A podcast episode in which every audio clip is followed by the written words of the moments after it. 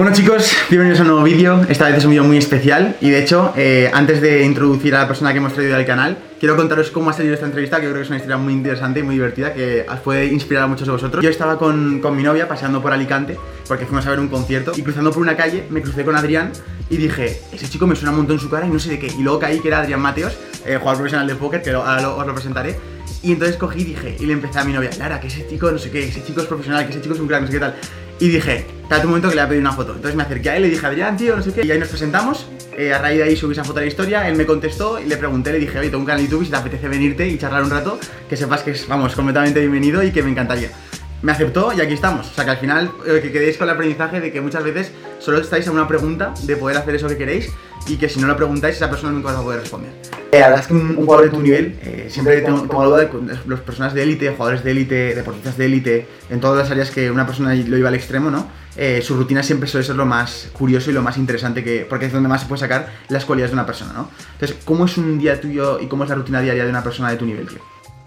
Bueno, a ver, el póker ha cambiado este año con la pandemia, con el COVID y bueno, este año como no tengo viajes en vivo, porque los últimos años y medio básicamente no he podido jugar en vivo por el COVID, eh, al ser online, pues nada, me levantaba por la mañana, aunque bueno, la mañana de un jugador de póker es, más bien la 1 o 2 de la tarde, porque nos solemos acostar muy tarde, a las 4 o 5 de la mañana, que suelen terminar las sesiones muchas veces de trabajar y, y bueno, tengo un horario pues como un horario un poco raro, pero sí, nada, me levanto eh, pues y como, intento, últimamente estoy intentando ponerme en forma, estoy intentando ir al gimnasio y porque si- siempre sido una persona que me ha gustado hacer deporte y los últimos años por viajar tanto y por estar tan tan metido con el póker eh, lo, abandoné un poco y llevo este pues esta pandemia me ha venido bien para intentar ponerme en forma de nuevo.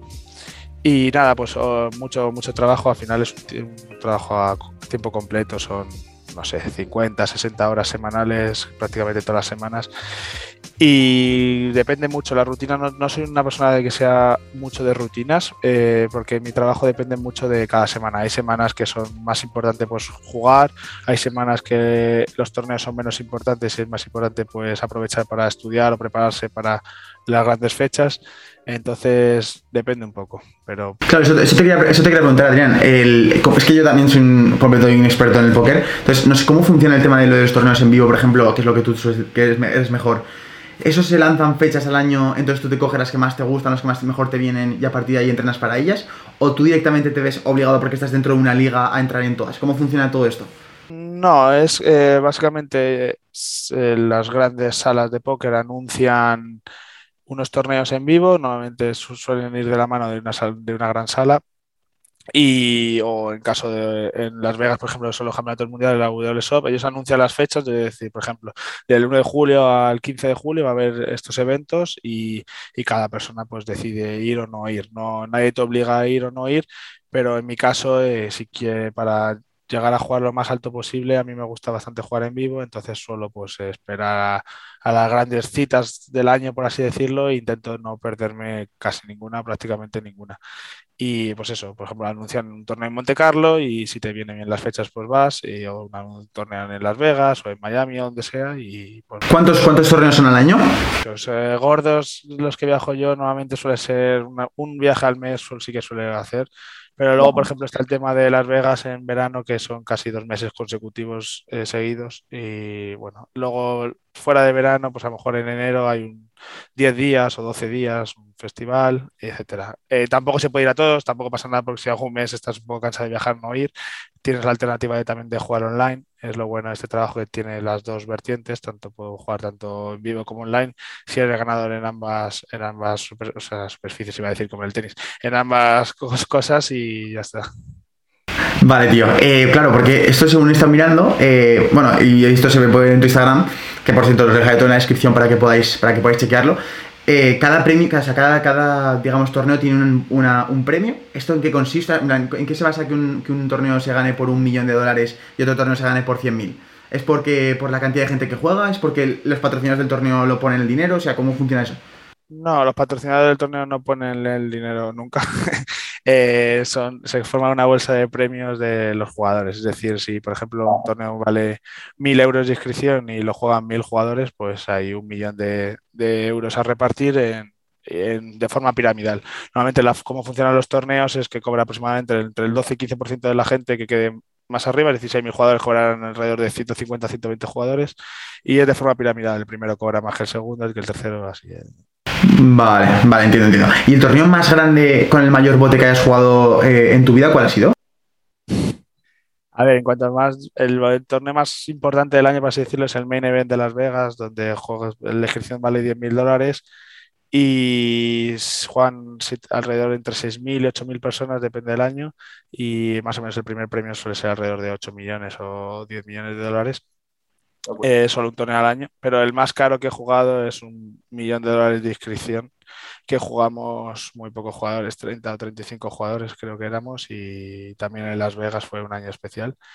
Y ese es el más caro que he pagado el Vine, pero en cuanto a bolsa de premios el otro tenía más, pero el número de jugadores era ¿En ese torneo cómo quedaste? Eh, me eliminaron falla premios, empecé bien, me eliminaron, me, eh, que, o sea, perdí eh, la inscripción del torneo. Pero bueno, ah, eso es algo, es, algo normal en torneos, como te he dicho, solo el 15% de cada torneo más o menos gana. Tú al final, cuando te apuntas a un torneo, lo que haces es una inversión que, es, que llamamos el póker V+, es expected value positivo, y si tú eres jugador ganador, eres mejor que tus rivales, al final a largo plazo vas a ganar. Pero el hecho de que ganes en un torneo solo no depende de ti, ni mucho menos también. Anda, vale, vale, vale. Influye bastante. Y bueno, para evitar esto, porque como te he dicho, hay torneos de 10.000, de 1.000, de un millón, eh, lo que hacen los jugadores profesionales de póker es, por ejemplo, el torneo millón, yo no perdí un millón de, dinero. Lo que haces es jugar por un pequeño porcentaje en el cual te sientas cómodo y el resto de la acción te lo compran nuevamente otros jugadores profesionales o otros inversores que confíen en que eres un jugador ganador en ese torneo. Anda, o sea que también entra la figura del inversor dentro de tu propia ticket para poder jugar, ¿no?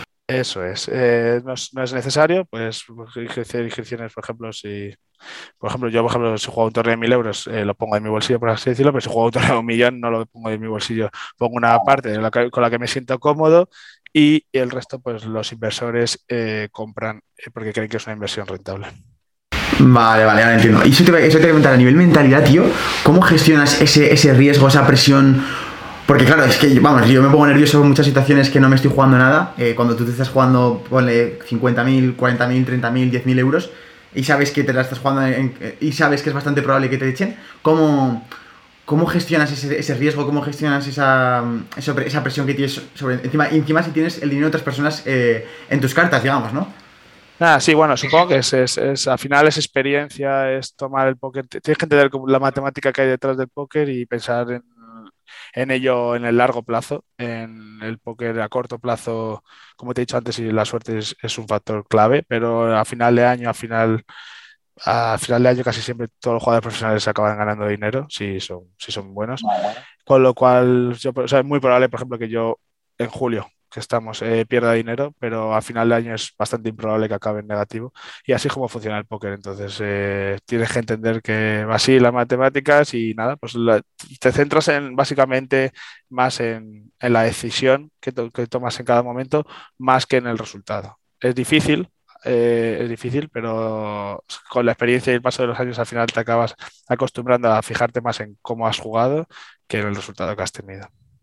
Claro, tío, porque, bueno, de lo poco que estoy hablando contigo, de lo poco que te conozco, de este tiempo te, noto una persona que no te dejas, eh, bueno, te veo cero emocional en el sentido de que no te dejas que tus emociones o los sentimientos que estás teniendo te, afecten en tu partida o en tu juego, y sobre todo muy calculador, ¿no? O sea, tú, tú en tu cabeza haces cálculos de, vale, he perdido esto, pero no va a pasar nada porque la probabilidad que tengo es esta, tal, o sea, es, es, así realmente, o sea, es, una, la probabilidad es algo muy importante en tu, en tu juego.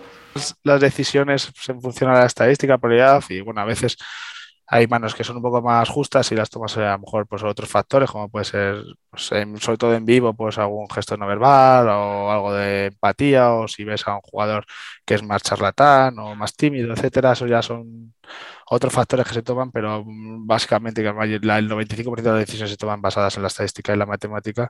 Y claro, tú cuando tomas la mejor decisión posible que crees que es y la has estudiado, entonces al final te intentas apegar del resultado y, y eso, tomando buenas decisiones todos los días durante un año, varios años, al final acabas ganando dinero. Claro, eso te quería preguntar, porque además, ¿tú cómo definirías que es jugar bien al póker? Porque al final puedes tener una mala mano y perder la, esto, ¿no?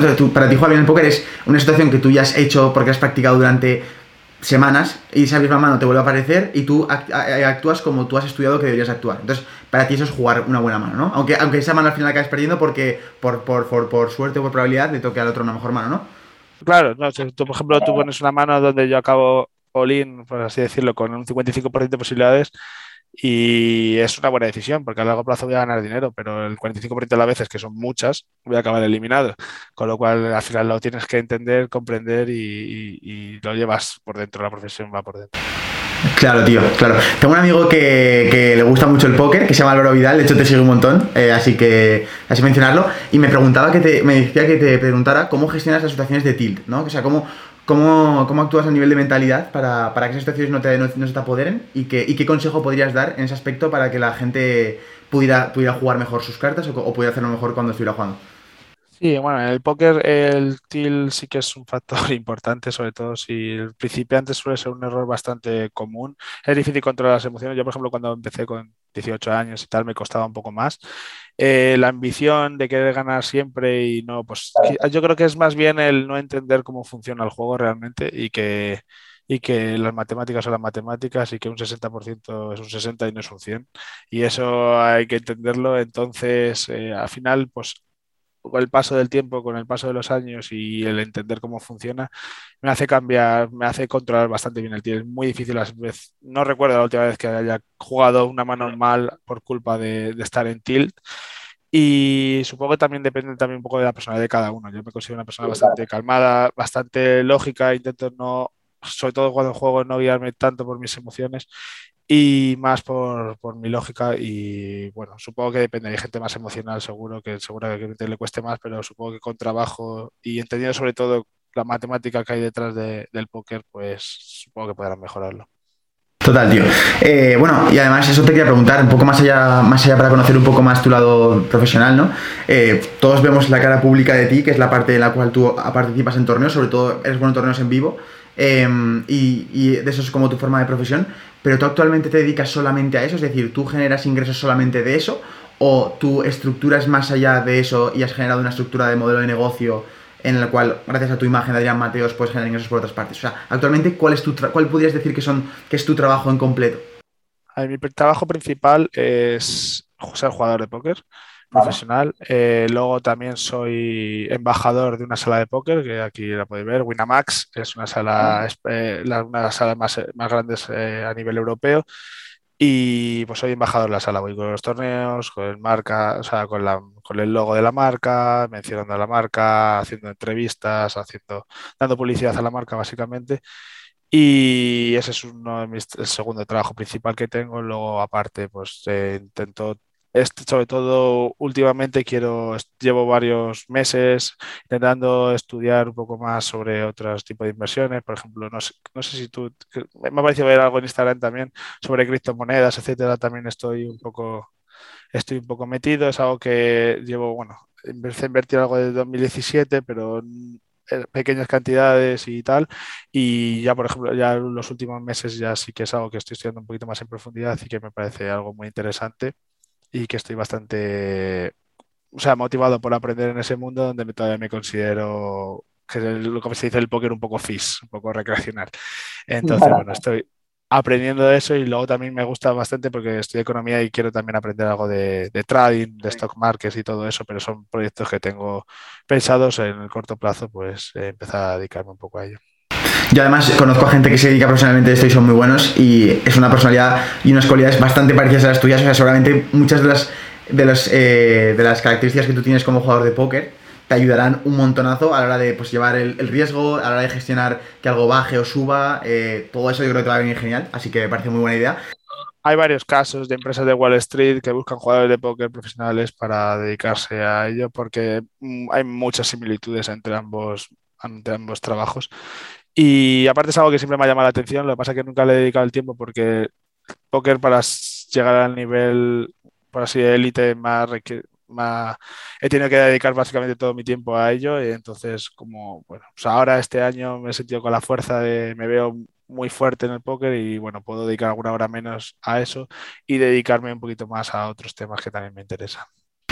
Claro, o sea, ¿tú ahora mismo te consideras que estás en el mejor momento de tu carrera? ¿O ese momento del mejor tu, de tu carrera fue hace unos años y ahora estás un poco a un nivel más bajo? Me considero ahora mismo el mejor momento de mi carrera. A mí, por ejemplo, todo el tema del COVID me ha venido muy, muy bien. Eh, porque antes, como te he dicho, jugaba muchos torneos en vivo, eh, mucho vuelo, mucho viaje, mucho hotel, entonces es difícil también centrarse a estudiar tanto, pero este último año y medio está sobre todo mucho tiempo en Londres, en casa, eh, mucho estudio, mucho juego online, que juegas muchas más manos online y aprendes mucho más, y me considero que sí que estoy en el mejor momento de mi carrera. Brutal, tío. bueno, ¿tú ahora mismo cuántos años tienes? 27 cumplí hace unos días. ¿La edad influye a la hora de poder mantener una carrera profesional en el mundo del póker? Es decir, tú te ves con 35, 40, 45 años en el póker. Seguramente haya gente, haya personas de 55 que sean buenísimos, ¿vale? Pero me refiero a que si puedes prolongar tanto ese ritmo de vida y, ese, y esa actividad, ¿cómo te ves en esos próximos 5 o 10 años? Sí, yo creo que sí, que el póker en los próximos años, no sé, porque, a ver, soy una persona que no me gusta pensar mucho en qué haré de aquí a 10 años, porque no lo sé, porque no sé ni lo que voy a comer mañana, como vas a ver lo que voy a hacer en 10 años. Entonces, no me gusta encerrarme, pero sí que creo que de aquí a 5 años sí que seguiré jugando al póker y creo que el póker sí que puede ser un trabajo donde pueda dedicarme incluso cuando sea más mayor. Hay que adaptarse a las nuevas, a las nuevas cosas. Eh, es cierto que la mayoría de jugadores profesionales hoy en día son jóvenes, pero es debido al uso de los ordenadores, porque los programas de estudio y los softwares están todos en los ordenadores y a la gente, pues eso, con más mayor, con 50, 60 años, le cuesta más el hecho de jugar online, de estudiar con ordenadores. Y va por ahí más el tema y creo que en unos años eh, voy a poder continuar eh, si quiero y tengo las ganas y la motivación suficiente como para, para poder seguir dedicándome a esto profesionalmente.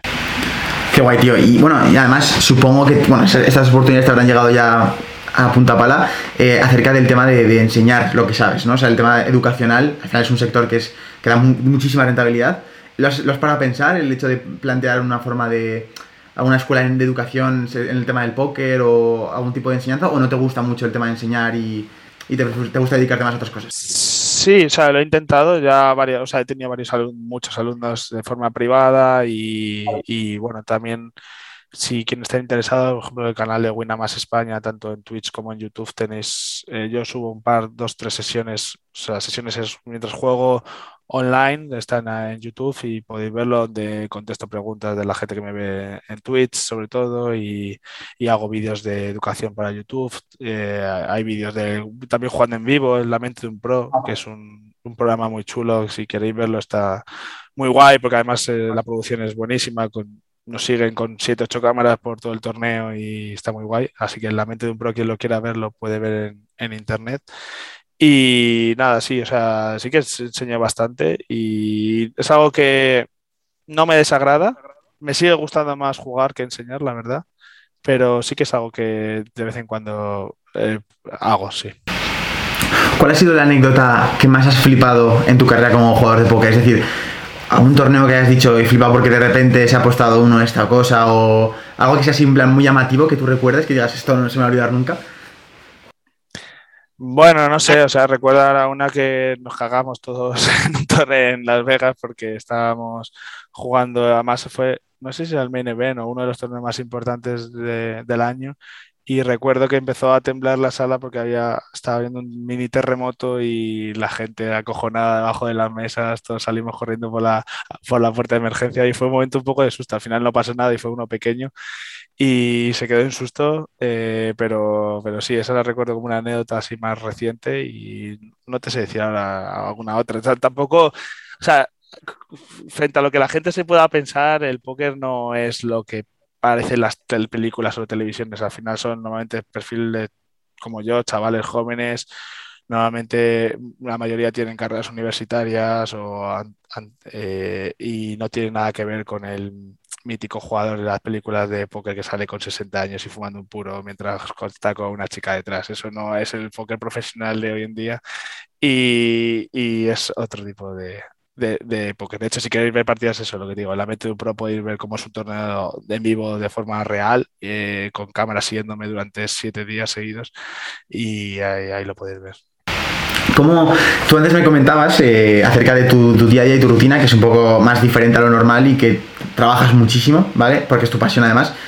¿cómo gestionas lo que no es trabajar, ¿vale? O sea, porque yo muchas veces hablo con gente que también está muy metida en su trabajo y son muy buenos en su trabajo y les cuesta mucho esa parte también luego de, esa balanza, compensarla y decir, hostia, pues ahora cómo dedico tiempo a socializar, a, a lo mejor, yo qué sé, encontrar una, una, chica o...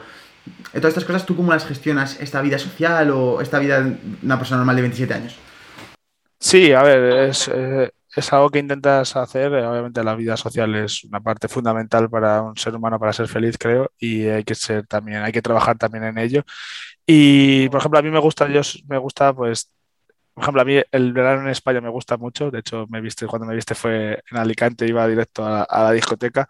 Eh, entonces, en, en verano me intento coger como mis vacaciones, por así decirlo, y disfrutar de, porque mis amigos normalmente no están trabajando, eh, la gente con la que me junto no está trabajando, tiene un poco más de libertad, entonces suele ser la época donde me cojo mis vacaciones, por decirlo. Y en cambio en invierno, en enero, febrero, diciembre, donde la mayoría de gente está trabajando más en su casa, es donde yo también más trabajo para poder disfrutar de, del verano y etcétera. Pero aún así, si por ejemplo me tiro un mes y pico que currando a tope y me apetece pues, tengo las facilidades para poder coger un avión, eh, me vengo unos días a Madrid, que es donde tengo mi familia y la mayoría de mis amigos, y, pasarlo bien. Creo que lo gestiono bastante bien y estoy bastante contento, la verdad, con mi vida social y cómo gestiono esos temas. Brutal, tío. Eh, ¿Tú tienes algún tipo de pasión aparte del póker? Es decir, algo que te mole muchísimo, por ejemplo, que tenis. ¿Lo mencionabas antes o no tienes tantas pasiones como, Sí, sí, tengo, o sea, por ejemplo, el tenis eh, dediqué muchos años de mi vida al tenis, desde los 4, 5 años hasta los 18 fui, o sea, estuve entrenando un nivel medio alto de tenis a nivel de Madrid, o sea, dedicaba 5 días a la semana, entrenaba 3 días, 3 horas al día, etcétera. Y justo lo cambié por el póker, sentí que no podía ser, que no iba a ser profesional, que no iba a ser mi trabajo porque no era lo suficientemente bueno y sentí que con el póker sí que podía hacerlo y básicamente cambié una por otra. Estaba, estaba como, soy una persona, como te he dicho, muy competitiva, entonces sentí eso, que no podía llegar al nivel de los mejores y me, como que me quemó un poco por dentro y por eso lo cambié por, por el, por el póker, pero el tenis me gusta, ahora juego también pádel, el deporte en general me gusta mucho, me gusta ver el Atleti, soy el Atleti bastante fanático, etcétera, el fútbol. Y nada, al final soy un chaval normal, me gusta estar con mis amigos, salir de fiesta, eh, pasarlo bien con mi familia y mi gente. Y pasiones normales, pero que, que, me hacen feliz. ¿Juegas al póker con tus amigos? Es decir, ¿echas alguna mano así de risas o, o directamente pasan de jugar contigo? Antes un poco más, pero eh, ahora un poco menos, pero sí, sí. Lo que pasa es que, claro, también cuando estoy de vacaciones, lo último que me apetece es jugar con mis amigos también. Pero sí que, sí que a veces a veces hemos jugado, de hecho casi todos los años hay alguna partida y nos reímos ahí, nos jugamos 5 o 10 bretes y, nos partimos de risa. Además, ahora que mencionas lo de jugar, eh, quiero, aprovechar porque yo he visto muchas películas, me gusta mucho el mundo casino y tal, que siempre además lo, lo representan muy, o sea, muy bonito en las películas, son muy, muy divertido, que luego también quiero hablar un poco que tú estás bastante metido en el casino, cómo es realmente la vida en el casino y qué tipo de persona podemos encontrar en el casino. Eh, ya no solo me refiero al póker, sino en otras, pues en la ruleta, en cosas del estilo. Em, es, es, tan, es tal cual como se representa en las películas. por ejemplo, las míticas películas de eh, Ahora me ves o, de, películas como la de los Pelayo, etc., que se ven como un casino muy, muy gambler, muy, wow, no sé qué, pasan mucha euforia, mucha adrenalina, o no es tan, tanto así. A ver, las películas casi siempre están exageradas, pero a ver, cabe diferenciar dos vertientes en el, en el, casino. Una es el póker y otra son los juegos de casino. Al final los juegos de casino son, son imbatibles. Eh, matemáticamente es imposible ganar. Es algo que no ocurre en el póker. Entonces el perfil de un jugador de póker con un jugador que vaya a jugar al casino es muy, muy diferente. Y la comparación no existe, en mi opinión. O sea, eh, eh, entonces tú ves en un casino, pues la gente que va a jugar a la ruleta, al blackjack o, otros tipos de juegos de casino y ese perfil de gente, pues eh, es diferente a, los que van a jugar al póker. Eh, compararlo con la película, pues no sé, es que, al final casi no he pasado tantas horas que yo lo veo como un sitio normal para mí. O sea, he pasado tantas horas yendo a un casino que lo veo casi como mi oficina de trabajo. Eh, estoy muy acostumbrado, es un sitio muy guay. Normalmente los casinos son sitios muy guays, donde tienes buenos restaurantes, donde tienes muchas opciones de ocio y creo que está bien, siempre y cuando controles lo que puedes gastar y lo que no, pues como, el que va al cine o el que va a una fiesta, eh, igual que está mal, pues gastarte en una fiesta mil euros cuando cobras 1200, pues está igual de mal gastártelo el casino y, al final si, si, si controlas y te gusta el ocio y eso es una muy buena opción de ocio, la verdad. Ok, tío, eh, también me gustaría preguntarte, aprovechando que te tengo aquí, eh, acerca de cuál ha sido el casino que más te haya impresionado eh, verlo en persona. Supongo que será algo de Las Vegas, pero bueno, te dejo responder. ¿Cuál ha sido el casino o el lugar que has dicho, no me esperaba que fuera así o es una barbaridad de grande o... Cuéntanos un poco esta experiencia a nivel de, establecimientos. sí, o sea, en cuanto a nivel de, de casino muy, muy grande, el que más me sorprende es el de Vegas, porque es donde se hace la World Series de póker y la cantidad de gente que hay en esas salas es una barbaridad. De hecho, no es un casino, por así decirlo, porque no entran toda la gente en un casino. Entonces, al final son salas que alquilan a los hoteles. Son, son hoteles, eso iba a decir, son hoteles, ¿no? En Las Vegas.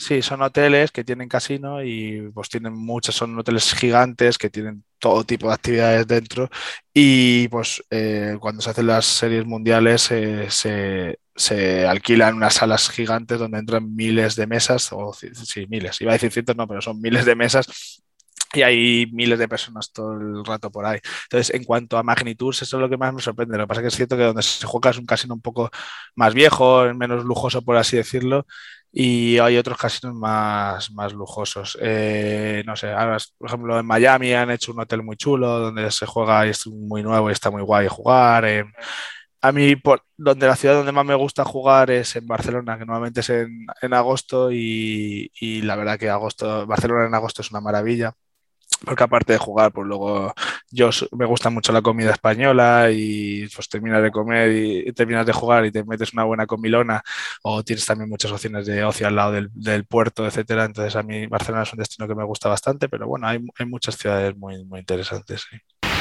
Qué guay, tío. Bueno, eh, largo de tu carrera has ganado torneos que, que había mucho bote, has, has, has, generado mucho dinero, tío. Y que me gustaría preguntarte, porque además a la gente que, que nos ve siempre le llama mucho esta atención el tema del dinero y todo esto. ¿Cómo, cómo, bueno, es que le, le gusta preguntar a mucha, a mucha, gente que está en esa posición y es cómo se siente el, el cuando se dice soy millonario o, o, tengo libertad o todo esto, ¿cómo, cómo, cómo lo sientes tú? ¿Cómo, ¿Cómo, sentiste tú realmente que eras, que ya, hostia, tengo muchísimo dinero, más de lo que me esperaba? Sí, bueno, a ver, yo tuve la suerte de llegar a, como así decirlo, a la libertad financiera muy joven, ya con 18, 19 años había ganado ya bastante, mucho dinero y desde... ¿Se puede, ¿Se puede, decir más o menos una, una, para que la gente se haga la idea de con 19 años? Eh, el premio, una, mi primer premio más grande que gané fue un millón de euros a los 19 años, gané el Campeonato de Europa. Y bueno, pues a partir de ahí, pues la libertad económica es bastante, bastante grande, por así decirlo, y básicamente, pues al final acabas haciendo más o menos lo que, lo que quieres, pues no tienes el problema de, de, del dinero y, por ejemplo, pues es lo que te he dicho antes, si me apetece cogerme un avión e irme a Madrid porque me apetece ver a mis amigos, pues me vengo, si me apetece irme a la playa dos días en, Grecia, pues me voy, ¿sabes? Entonces eso está muy, muy guay, pero luego también hay que ser... Eh, eh, serio con, y con tu trabajo porque es muy muy fácil de, o sea, muy fácil eh, desmotivarte, dejar de dedicarle tiempo a tu trabajo y en un mundo tan competitivo como es el póker profesional eh, dejas de ser ganador eh, en años, o sea, en pocos años o meses si no trabajas lo suficiente. Entonces, al final, hay muchos casos de gente que ha ganado mucho dinero y que luego al final lo acaba perdiendo. Hay muchos casos de gente que ha ganado mucho dinero y ha ganado más y más y más. Y hay casos de gente que nunca ha ganado dinero, por así decirlo. Entonces, hay de todo y pues básicamente yo para mí, mi eso, pues la sensación es muy buena, obviamente. Eh, la libertad, la libertad económica es muy guay, pero también hay que ser consciente y responsable con que la vida tengo, bueno, eh, conseguir mi primer, mi primer premio grande con 19 años y me quedan 60 años de vida, 70 años de vida y la vida cambia mucho como para relajarte o retirarte con 25 años. O... Entonces, de momento, pues nada, seguir trabajando, además como me gusta, eh, sin problema. Pues totalmente, Adrián, tío. La verdad es que me, me, alucino con tu mentalidad. De hecho, me parece lo más, más llamativo de ti, el, la capacidad para poder exigirte a ti mismo, una vez habiendo conseguido todo eso, que mucha gente pondría el freno, el freno y diría, bueno. Pues totalmente, Adrián, tío. La verdad es que me, me alucino con tu mentalidad. De hecho, eh, me parece lo más, lo más llamativo de ti, el, la capacidad para poder exigirte a ti mismo una vez habiendo conseguido todo eso, que mucha gente pondría el freno, el freno y diría, bueno, voy a calmarme ya, voy a tomármelo más relajado, y tú sin embargo quieres seguir siendo el mejor o quieres seguir llegando al máximo nivel. ¿Qué es lo, ¿Cuáles son tus objetivos que te has puesto en tu cabeza para decir, quiero, como, como que siempre cuando, cuando trabajamos muy duros porque decimos, vale, quiero llegar a esta posición, ¿no? Eh, tú, por ejemplo, tío, ¿qué es lo que te está motivando para seguir trabajando y seguir esforzándote? ¿Simplemente tu pasión por el póker y tu, y tu, y tu gusto con esa rutina y tal? O, ¿O, tienes un objetivo dentro de ti que es lo que quieres cumplir? Y que soy uno de los mejores jugadores del mundo, eh, me, me, me, hace auto muy feliz, por así decirlo. Entonces, eh, esa sensación a mí me gusta y quiero mantenerla, básicamente es eso. por ejemplo, ¿tú te ves eh, teniendo una familia con hijos, etcétera? ¿O no es un estilo de vida que te gusta Vale, Sí, sí, sí, sí. Yo quiero, tengo claro que quiero tener hijos y, y en un futuro no sé. Claro, tío. Eh, por ejemplo, ¿tú te ves eh, teniendo una familia con hijos, etcétera? ¿O no es un estilo de vida que te guste tener? Vale, ok. Vivir en Madrid, de hecho, estoy acostumbrado a vivir aquí, me gusta mucho. Eh, hoy en día no puede ser, por cómo está el tema del póker, etcétera, pero quién sabe, o sea, mi objetivo sí que es en unos años, 5 o 10 años, eh, vivir en España. Si dedicándome al póker o no, pues no lo sé, porque a lo mejor ese sí que es cierto que a lo mejor montar una familia, vivir en España y tal, tendría que ya no ser todo mundial de póker porque no tendría el tiempo o no podría jugar los torneos más caros del mundo pero sí que puede cambiar mi, motivación, es lo que te digo. Yo hoy en día me motiva mucho, hoy en día quiero pertenecer a, sentirme que pertenezco a ese grupo de jugadores y, cuando pierda esa motivación, pues a otro objetivo. O la vida es cambiante. Ok, Adrián, bueno, pues la verdad es que yo he preguntado todo lo que tenía que preguntarte y estoy súper agradecido por, por, tu tiempo, tío. Eh, de hecho, eh, te, quiero agradecer aquí eh, públicamente el hecho de que me dé esta oportunidad, ya que, bueno, tú no me conocías de nada, yo a ti sí y también demuestra mucho de ti como persona el hecho de que aceptes estas entrevistas. Y, nada, tío, sin duda, ojalá poder eh, coincidir contigo alguna vez más y ojalá poder vivir y verte. Te estaré siguiendo también por esos eh, en la mente de un, de un, jugador y quiero ver todos esos, programas de, de Winamax que has recomendado, que la verdad que me parecen muy interesantes. Y nada, tío, ah, muchas gracias por participar. muchas gracias por invitarme a esta entrevista. La verdad que está muy, muy a gusto. Y lo que te he dicho fuera de cámaras te lo repito aquí. Te veo una persona con mucha ilusión, con muchas ganas, mucha energía. Y ese es el tipo de personas que a mí me gusta. Eh, que me gusta tener alrededor y son las personas las que admiro. Así que nada, que sigas con esa motivación y con esas ganas de, de vivir y de mejorar, que son fundamentales. Perfecto, tío Adrián. Pues nada, eh, nos despedimos por aquí, chicos. Espero que os haya gustado mucho este vídeo. Si es así, podéis dar un like a este vídeo y suscribiros al canal. Tenéis toda la información tanto de Winamax como de eh, Adrián abajo en la descripción. Y muchas gracias por estar hasta aquí y nos vemos en el próximo vídeo. Adiós. Saludos.